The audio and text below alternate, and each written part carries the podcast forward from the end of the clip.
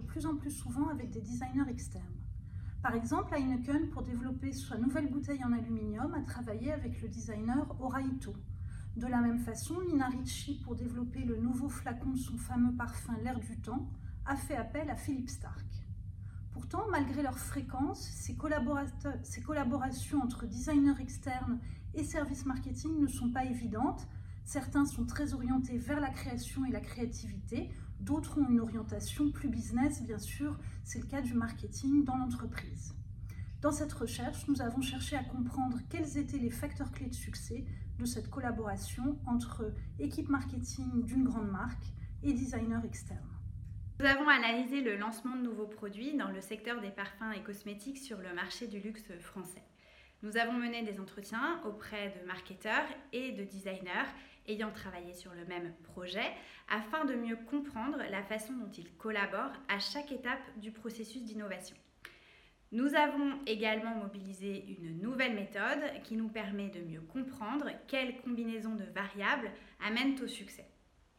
Trois premiers facteurs de réussite ont été révélés par notre étude.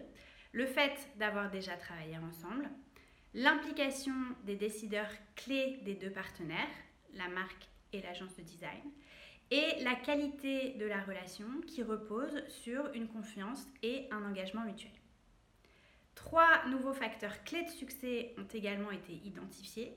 Le respect euh, de l'identité de la marque par les designers, le nombre d'étapes du processus d'innovation qui implique le designer externe et enfin la source d'expertise du designer orienté processus, orienté client ou orienté créativité. Dans le cadre euh, d'une collaboration avec le designer star, notre étude suggère que le succès n'est pas toujours garanti. Euh, il est parfois difficile de travailler avec ces designers stars car ils ne sont pas toujours intégrés suffisamment tôt dans le processus d'innovation et notamment dans la phase d'idéation et ils ne respectent pas toujours suffisamment l'identité de la marque laquelle. Jusqu'à présent, les études dédiées à l'innovation produit portaient principalement sur les facteurs clés de succès dans les relations entre les départements d'une même entreprise. Or, avec l'avènement de l'Open Innovation, de nouveaux cadres d'analyse sont nécessaires pour mieux comprendre les dynamiques interentreprises.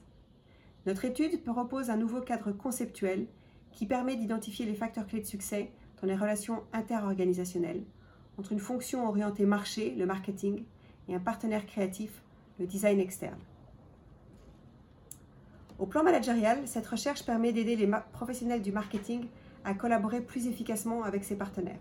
S'il s'agit d'une collaboration avec un designer orienté client, les marketeurs doivent stimuler l'implication du designer dans le respect de l'identité de marque, en particulier s'ils n'ont jamais travaillé ensemble auparavant. Lorsque le designer est orienté process, les marketeurs doivent l'impliquer très tôt, dès les phases d'idéation ou de rédaction de concept, puis tout au long du processus d'innovation. Enfin, lorsque le designer est orienté créativité, les marketeurs et les designers stars doivent créer des mécanismes pour assurer la cohérence avec l'identité de marque et favoriser le succès du nouveau produit.